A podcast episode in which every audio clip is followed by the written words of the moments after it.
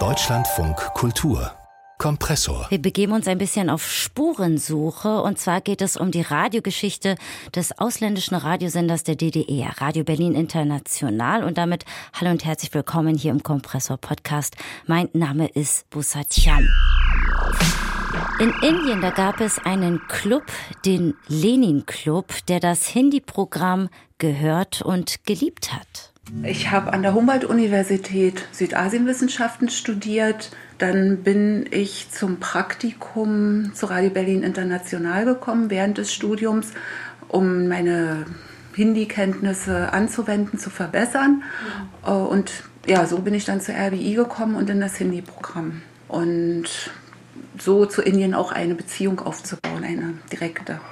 Ja, Moderatorin Sabine Imhoff war das. Und ja, das war ein Ausschnitt des Films Der Klang der Freundschaft, warme Wellenlängen in einem kalten, kalten Krieg. Anadita Bajpai, wissenschaftliche Mitarbeiterin am Leibniz-Zentrum Moderner Orient in Berlin, hat diesen Dokumentarfilm gemacht, der uns mit nach Indien nimmt, in die Stadt Madhepura, wo es, wie gesagt, diesen Hörerclub namens Lenin Club gab. Gezeigt wird der Film im Januar auf dem Filmfestival Norient. Norient, das ist eine zeitgenössische urbane Plattform, die steht für globale digitale Musik und ihre Vision ist es vor allem mediale, subkulturelle Inhalte zu vertiefen und zu fördern.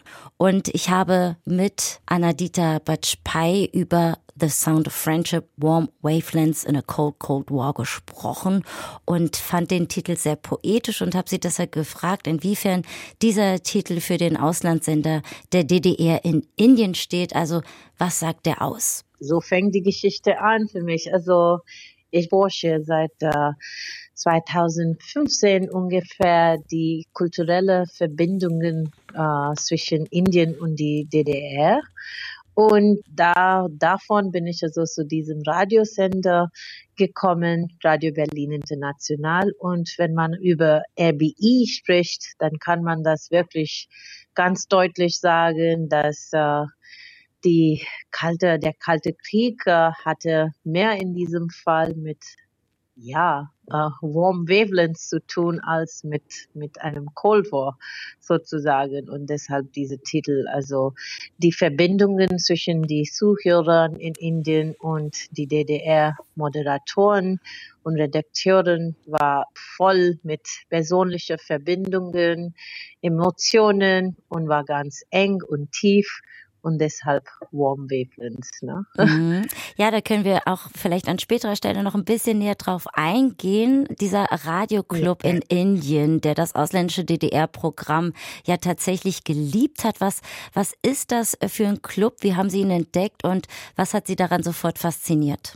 Also ich war also in diesem Deutsch, äh, deutsches äh, Rundfunkarchiv in Potsdam. Da habe ich also viele Akten äh, zu Radio Berlin International äh, gefunden und äh, spezifisch also die Südostasien-Abteilung, äh, die für dieses Hindi-Programm von RBI zuständig war. Und äh, im Akten habe ich dann also viele Namen gelesen von Zuhörern, die in Indien waren und nicht nur aus großen Städten in Indien tätig waren, sondern auch aus kleinen Dörfern und äh, kleineren Städten.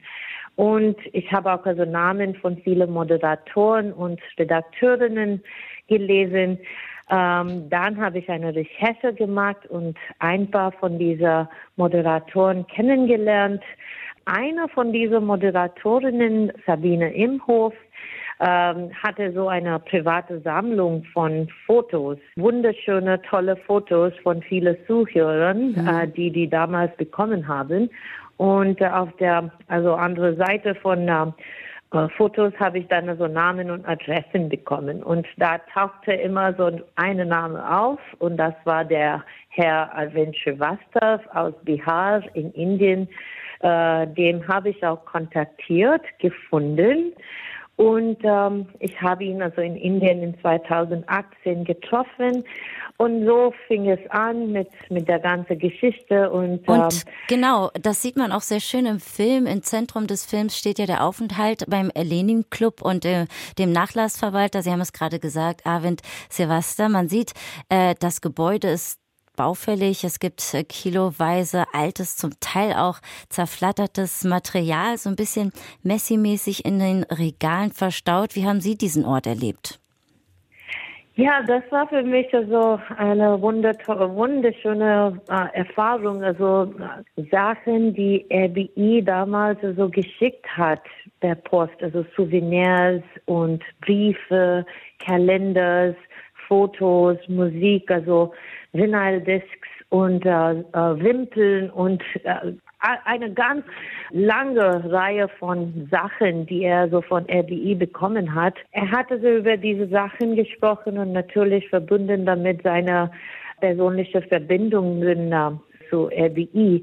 Und natürlich, also da, davon komme ich zu der Idee, dass ich also einen Film machen soll, weil normalerweise als ähm, äh, Historikerin schreibt man also ein Buch da, darüber und dann ist das vorbei. Und ich wollte was mehr davon äh, haben und ich dachte mir, also das ist nicht nur also was ich dann da schreiben kann, sondern auch also was ich also persönlich erfahre in diesem Raum, wo seine Sachen immer noch stehen, im Raum zu sein äh, und die Sachen also zu sehen, persönlich zu sehen. Hm, da, ähm, das erinnert mich auch daran, dass es ähm, ja viele Geschichten und auch Beziehungen zwischen dem DDR-Sender und seinen Figuren, also den Moderatorinnen, Journalistinnen und denen des äh, Lenin-Clubs gab. Das Programm wurde von äh, 1967 bis 1990 ausgestrahlt. Wie war die Beziehung, Sie haben es schon gesagt, es gab teilweise auch Zuschriften aus Indien nach Berlin. Wurden diese Briefe, Ideen auch mit ins Programm, ins Hindi-Programm mit aufgegriffen?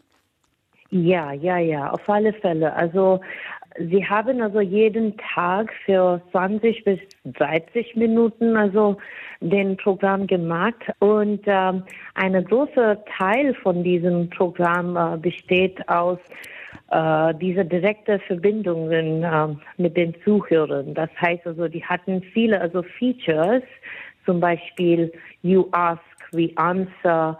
Das heißt also, die Zuhörer haben immer also Fragen gestellt, Kuriositäten angezeigt und äh, die wurden dann also beantwortet. Was waren das für Fragen? Denn ähm, Ihr Forschungsprojekt umfasst die Verflechtung der beiden deutschen Auslandsrundfunkdienste, ja. RBI aus der DDR und die Deutsche Welle aus der BRD während der Jahre des Kalten Krieges in Indien. In, ja. Inwiefern haben die Radiofanclubs sich denn vielleicht auch durch das Programm politisiert oder auch mit solidarisiert? Ja, ähm, es gab auch Zuhörer, die beide, also von Deutsche Welles Programm und auch RBIs Hindi-Programm äh, gehört haben. Für RBI kann ich also ganz klar sagen, also es gibt eine Reihe von äh, ganz verschiedenen Fragen. Also, also Fragen, die etwas äh, natürlich, also eine Kuriosität zeigen, aber immer verbunden mit dem indischen Kontext sind. Äh, wie ist es, wenn zwei äh, Personen also äh, heiraten wollen, wohnen sie immer noch mit ihren Eltern danach oder bekommen sie also ihre eigene Wohnung und so weiter. Ne? Mhm. es geht immer weiter. Und ähm, ja, mit dem Fall der Mauer und dem Ende von RBI, Radio Berlin International, ist natürlich auch das Hindi-Programm abgeschaltet worden. Ähm, ja. was, was hat dieser Wegfall für die RadiomacherInnen, aber auch für die HörerInnen aus Indien bedeutet? Als in 1990 das also dann war das natürlich so eine ganz traurige Geschichte für die Zuhörer in Indien. Und die schieben immer noch weiter. Ähm, drei von den Mitarbeitern von der Hindi-Abteilung ähm, haben dann weitergemacht mit der Deutsche Welle. Ähm, aber für Hindi war das natürlich eine traurige Geschichte. Ja, das äh, kommt auch in dem Film, finde ich, äh, gut zum Vorschein. Aber es ist ja eine Freundschaft zwischen den HörerInnen in Indien und den Journalistinnen in Deutschland geworden. Wie ist diese Verbindung heute mehr als 30 Jahre nach der Schließung des Senders in Erinnerung? Gibt es die noch? Na klar, also äh, die, die Zuhörer kannten natürlich äh, die Stimmen von den Moderatoren und wollten immer noch in Verbindung bleiben. Aber es gab nicht also diese Möglichkeit. Äh, was ich weiß ist, also zum Beispiel ähm, Sabine Imhof ist persönlich zehn Jahre nach äh, der Schließung äh, des Senders äh, nach Indien gegangen ist, das allererste Mal. Und als sie da war, also in viele verschiedene Orten in äh, Rajasthan, da kannten viele Leute ihre Stimme immer noch. The Sound of Friendship, Warm Wavelengths in a Cold, Cold War. Der Dokumentarfilm erzählt die Geschichte des Hindi-Programms des internationalen Rundfunksenders der DDR, Radio Berlin International, aus der Perspektive ehemaliger ostdeutscher wie indischer ModeratorInnen zur Zeit des Kalten Krieges. Und ich sprach darüber mit der Filmemacherin Anadita Bajpai, wissenschaftliche Mitarbeiterin am Leibniz-Zentrum Moderner Orient in Berlin. Und mehr Kompressor-Inhalte gibt's natürlich auch in unserer Deutschlandfunk Kulturaudiothek.